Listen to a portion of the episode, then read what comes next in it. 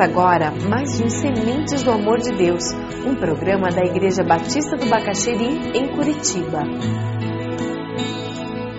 Características de uma nação justa. Como ser uma nação justa? É uma nação em que o povo aprendeu três coisas: aprendeu o valor do arrependimento, da confissão e da mudança de vida. Sem essas três coisas, não há como construir uma nação justa. Tudo começava onde? Começava em você.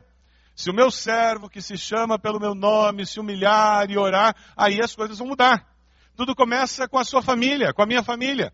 Se a minha família, que se chama pelo meu nome, se humilhar e orar, ou seja, na minha casa, se nos meus relacionamentos familiares nós tivermos essa experiência de arrependimento, confissão e mudança, transformação, aí nós vamos experimentar justiça, a justiça de Deus. Tudo começa com a nossa igreja. Se o meu povo, que se chama pelo meu nome, se humilhar e orar e me buscar, aí o que, que Deus vai fazer? Ele responde, ele cura, ele sara, ele traz transformação. Se de fato acontecer o que os estatísticos dizem, em 2020, 50% da população brasileira confessar Jesus como Senhor e Salvador, for evangélica, e se esses 50% da população brasileira experimentar diariamente arrependimento, confissão e mudança, esse Brasil vai mudar. Porque então nós veremos mudanças não apenas na vida de indivíduos, não apenas nas famílias, mas nós começaremos a ver mudanças nas estruturas sociais, nas leis, nos valores, na cultura brasileira. E o povo brasileiro começará a ser conhecido por uma cultura diferente. Você não vai ter mais aquele problema de ver excursão brasileira chegando no exterior e alto-falante de loja avisando os empregados: entrou uma excursão brasileira. Brasil, numa pesquisa, foi considerado o país que mais rouba em loja do mundo, depois da Índia. O segundo maior ladrão em lojas do mundo. Só perdemos para os indianos. Isso fala alguma coisa da fibra moral da população brasileira. Brasília é sintoma.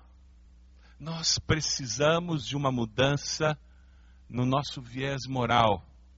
Essa é a maior necessidade do nosso país. Quando nós estudamos a vida do rei que nós vamos estudar hoje, nós começamos a ver algumas coisas que Deus fez que trouxe transformação na, no povo de Israel. Abra sua Bíblia, por favor, em 2 Crônicas, capítulo 17.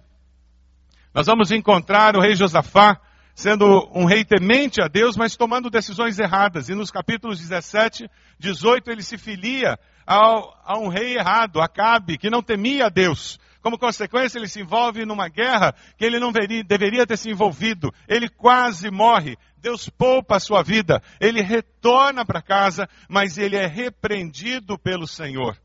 E depois dessa repreensão, no versículo 1, quando Josafá, rei de Judá, capítulo 19, versículo 1, quando Josafá, rei de Judá, voltou em segurança ao seu palácio em Jerusalém, o vidente Jeú, filho de Anani, saiu ao seu encontro e lhe disse, será que você devia ajudar os ímpios e amar aqueles que odeiam o Senhor? Por causa disso, a ira do Senhor está sobre você. Ele é repreendido por Deus porque ele se afasta do propósito de Deus para ele. Mas ele era um homem temente a Deus. E mesmo aqueles que temem a Deus estão sujeitos a tomarem decisões erradas. É pela graça e misericórdia de Deus que nós conseguimos não pecar. É porque o Espírito Santo de Deus nos capacita a agir de forma diferente. Amém? A grande diferença não é que aquele que conhece a Cristo não peca, mas aquele que conhece a Cristo Jesus e tem o Espírito Santo, na hora que ele peca, ele se arrepende, confessa o pecado e abandona. Essa é a grande característica, é o grande sinal de que de fato houve novo nascimento. Quando nós começamos a ler o capítulo 19, nós começamos a descobrir uma das grandes virtudes de Josafá. Ele busca justiça, ele constrói uma nação justa, construindo estruturas de governo que promovem justiça. Do versículo 3 ao versículo 11, isso fica muito claro, muito claro. Dê uma olhada no versículo 3. Contudo, existe em você algo de bom, pois você livrou a terra dos postes sagrados, buscou a Deus, percorreu de novo a nação, fez o povo voltar-se para o Senhor. E no versículo 5, e Josafá nomeou juízes em cada uma das cidades fortificadas de Judá. Ele organiza um sistema judicial no país, nomeando juízes para cada uma das cidades fortificadas. Ele organiza um, um sistema para garantir que a justiça vai prevalecer. Você constrói estruturas de justiça dentro do seu lar, com seus filhos? Como é o relacionamento que você constrói com seus colegas de trabalho, com seus subalternos? Você tem alimentado estruturas de justiça, aonde prevalece o esperto, aonde prevalece o que engana, o que mente, aonde prevalece o jeitinho. Veja no versículo 5. A palavra é de exortação e de alerta. É uma palavra que nos fala que nós prestaremos contas a Deus de toda a influência que nós temos e de como nós promovemos justiça ou não. Considerem atentamente aquilo que fazem, pois vocês não estão julgando para o homem, mas para o Senhor. Vocês estarão julgando para o homem? Não, para o Senhor, que estará com vocês sempre que derem um veredito. Toda vez que eu passo um julgamento, toda vez que eu tomo uma decisão, toda vez que eu faço ó, alguma coisa com relação àqueles que estão sob a minha autoridade, e você proíbe seus filhos de fazerem algo, e você decide que no seu lar alguma coisa está certa e alguma coisa está errada, alguma coisa é permitida e alguma coisa não é permitida. Se você faz aquilo porque são valores e princípios de Deus, independente do que aconteça, você tem a companhia de Deus contigo. Mas se aquilo é só um capricho seu, você está sozinho. Se na sua empresa existe oposição por causa dos seus caprichos, seus descaminhos, suas incoerências, não se iluda, você está sozinho.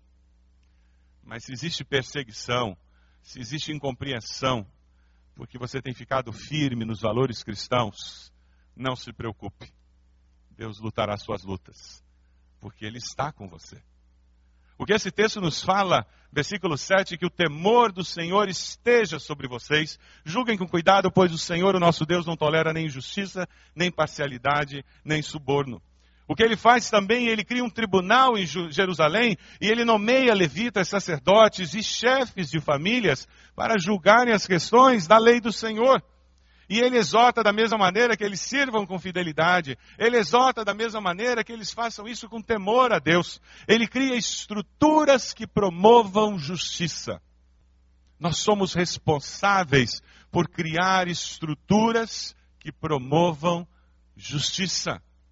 O que me preocupa na nossa nação é que nós evangélicos nos tornamos quase 20% da população e nós não estamos conseguindo construir estruturas que promovem justiça, que influenciam a sociedade.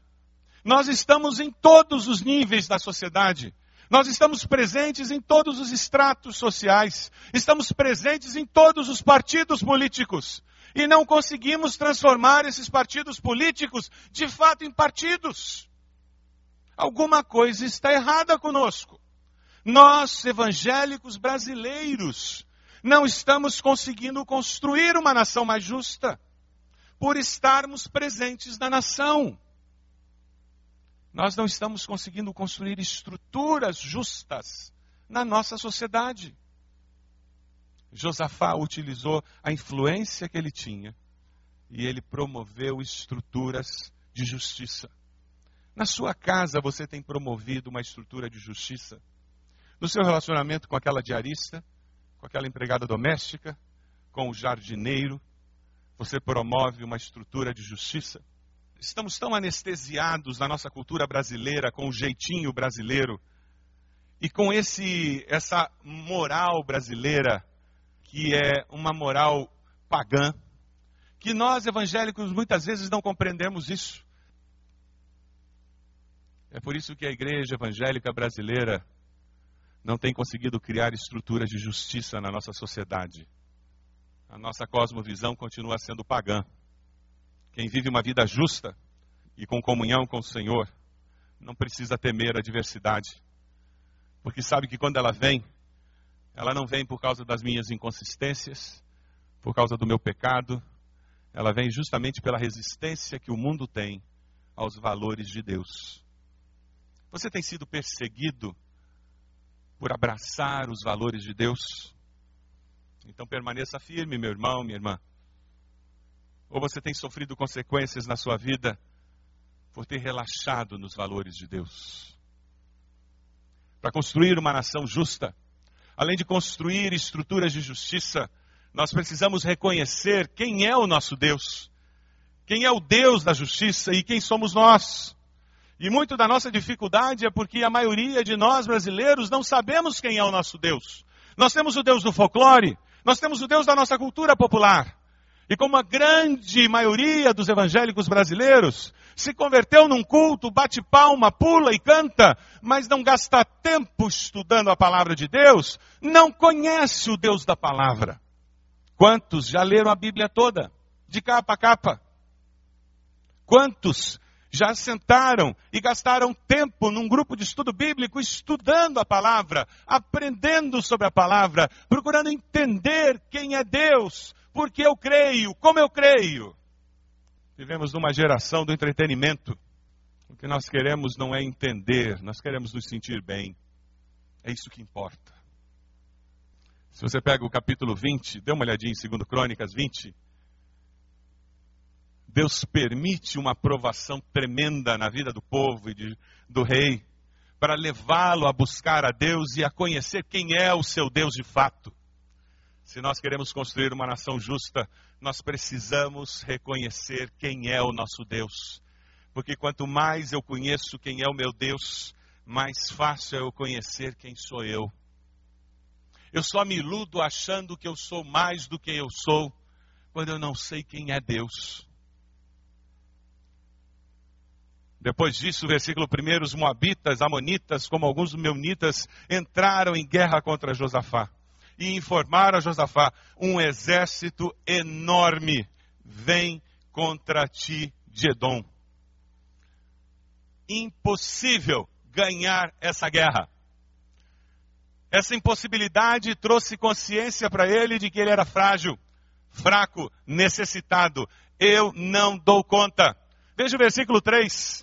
A reação de Josafá fala da maturidade espiritual dele, fala da consciência que ele tinha de quem ele era e de quem era o seu Deus. No meio dessa notícia terrível, ele diz: alarmado, Josafá decidiu consultar o Senhor e proclamou um jejum em todo o reino de Judá. Reuniu-se, pois, o povo, vindo de todas as cidades, para buscar a ajuda do Senhor. E Josafá levantou-se na Assembleia de Judá e de Jerusalém, no templo do Senhor, na frente do pátio novo, e orou na provação, ele orou ao Senhor, ele não teve vergonha de mostrar para o seu povo, seus liderados, a sua fragilidade. Você tem coragem de dizer para os seus filhos quando a situação financeira está ruim? Você tem coragem de se mostrar frágil, fraco para os seus filhos, para sua esposa, para o seu esposo? Ah, que liberdade que existe quando nós aprendemos a fazer isso. A buscar um irmão, uma irmã na célula e abrir o coração e dizer: Eu estou mal, eu não estou bem. E como é importante nós termos essa capacidade de pedir ajuda. É por isso que nós queremos ter companheiros de fé dentro da célula, para que pelo menos com uma pessoa nós sintamos confiança para abrir o coração. Alguns de nós temos muita dificuldade de fazer isso. Outros têm mais facilidade. Mas Josafá chama o povo e diz: Nós estamos em maus lençóis nós temos um grande problema. Ele não manipulou, ele não maquiou os dados, ele não fingiu, ele não disse que a coisa era diferente, ele não procurou fazer alianças escusas com outros povos, ele havia aprendido a lição com aquela aliança com Acabe, e ele disse: só tem uma aliança viável. E ele buscou o Senhor.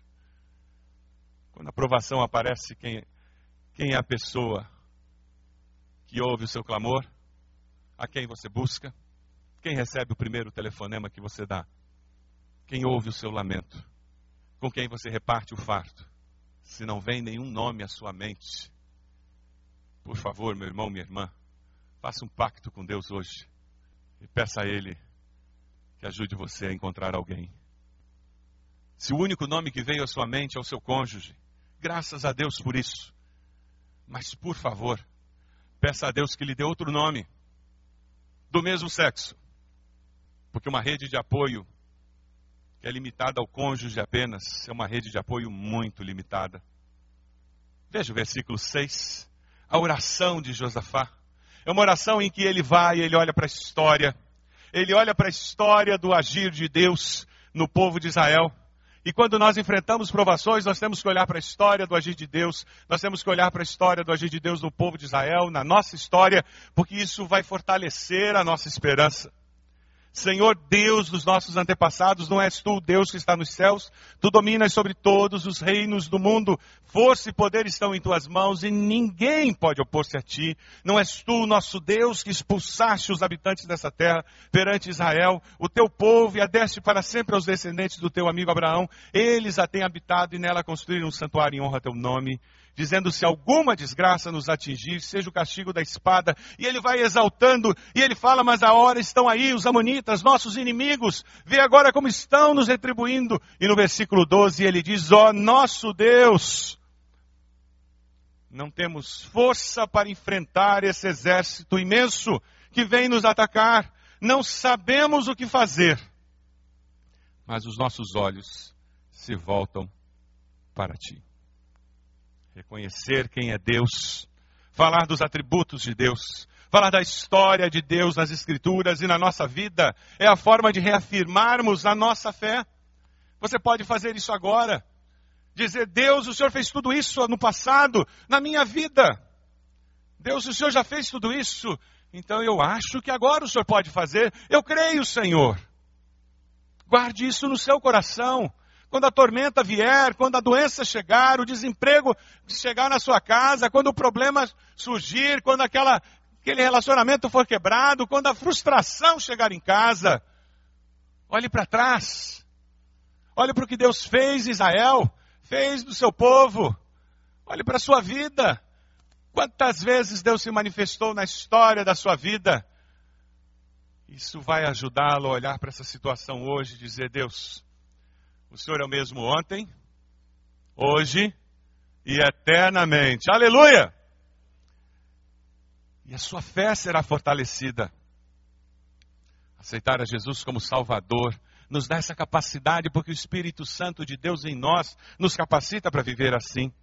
Se nós queremos construir uma nação justa, nós temos que ser um povo que sabe quem é o nosso Deus e sabe quem nós somos, fracos, limitados.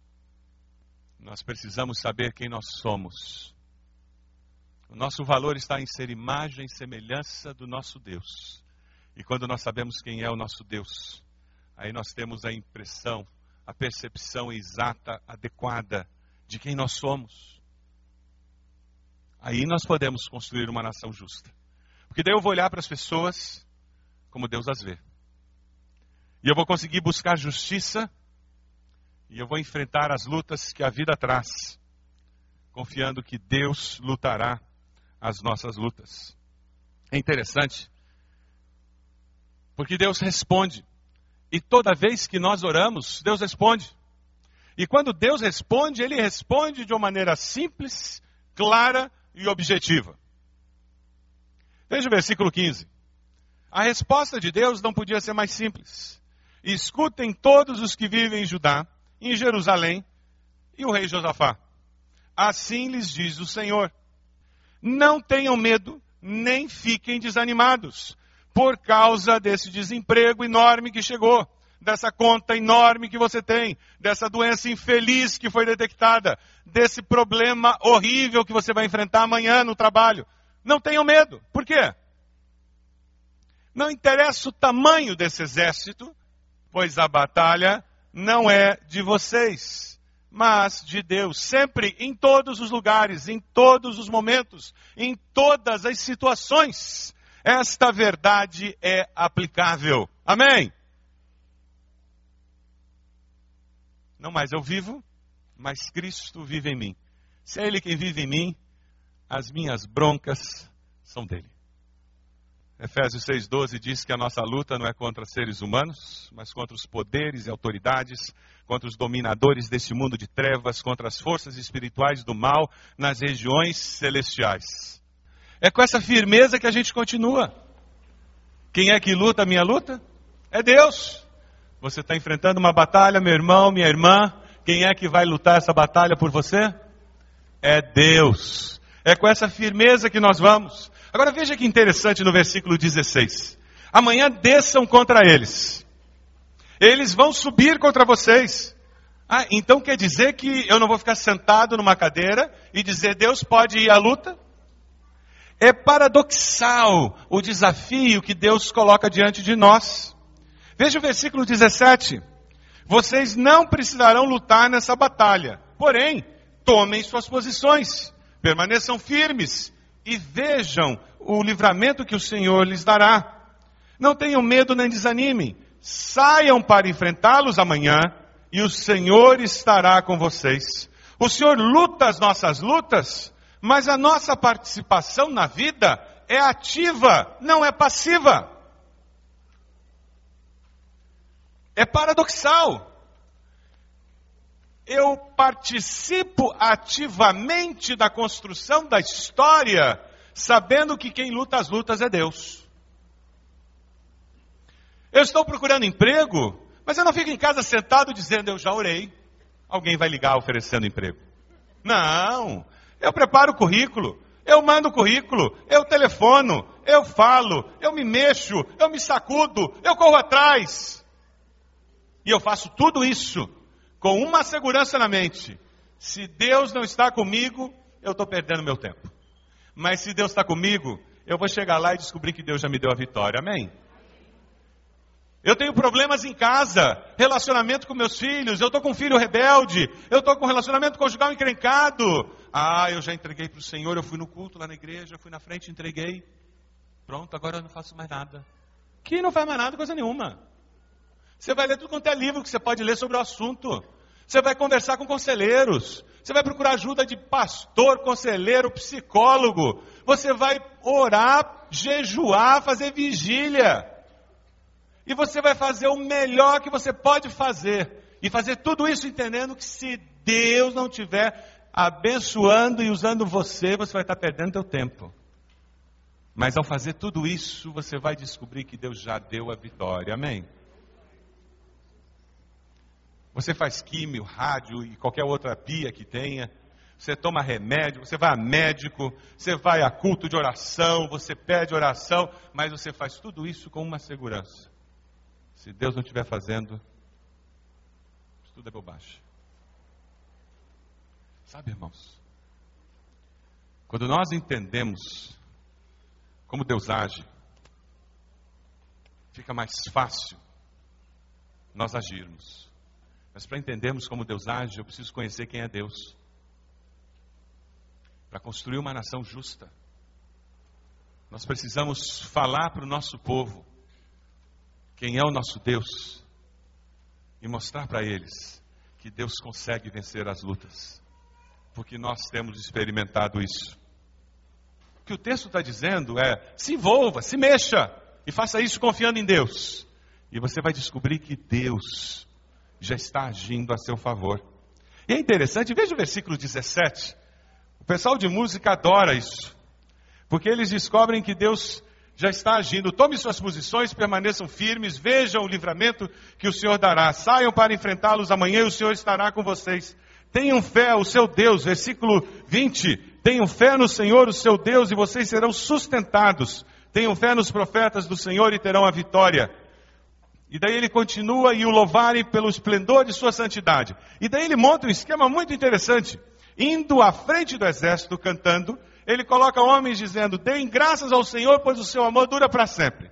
E quando eles começaram a cantar e a entoar louvores, o Senhor preparou emboscadas contra aqueles homens. Ou seja, eles foram na direção do inimigo, montaram o um exército como se eles estivessem indo lutar. Eles eram um Zé Ninguém, lutando contra um exército imenso. E eles indo na direção do perigo. Eles não estavam negando a luta. Eles não estavam negando o que tinha que ser feito. Eles não estavam fugindo da responsabilidade. Mas eles sabiam que Deus estava no controle e que Deus estava lutando por eles. E para garantir que isso ficasse muito claro na mente deles, eles colocam um coro na frente. E aquele coro lembrava ao povo que aquela briga era diferente. Enquanto eles louvavam a Deus, Deus coloca uma discórdia dentro daquele exército. E eles se matam. E quando eles chegam lá, eles descobrem que não tinha mais inimigo. A batalha já havia terminado. Sabe por quê? Quem luta as nossas lutas é o nosso Deus. Uma nação que busca promover justiça em suas estruturas, o povo que busca viver dependendo de Deus, que reconhece sua necessidade da intervenção divina e experimenta nas suas lutas o poder de Deus dando a vitória. Não é isso que nós queremos? Então nós precisamos experimentar isso. Você quer viver essa experiência? Você quer que isso aconteça na nossa nação? Você deseja viver desse jeito como indivíduo, como pessoa? É assim que você deseja viver? É assim que você deseja que nós vivamos como igreja, tendo esse tipo de vitória? É assim que você deseja que nós vivamos como nação, tendo esse tipo de vitória? Como nós podemos experimentar essa vitória na nossa vida pessoal? Como você pode experimentar isso na sua família?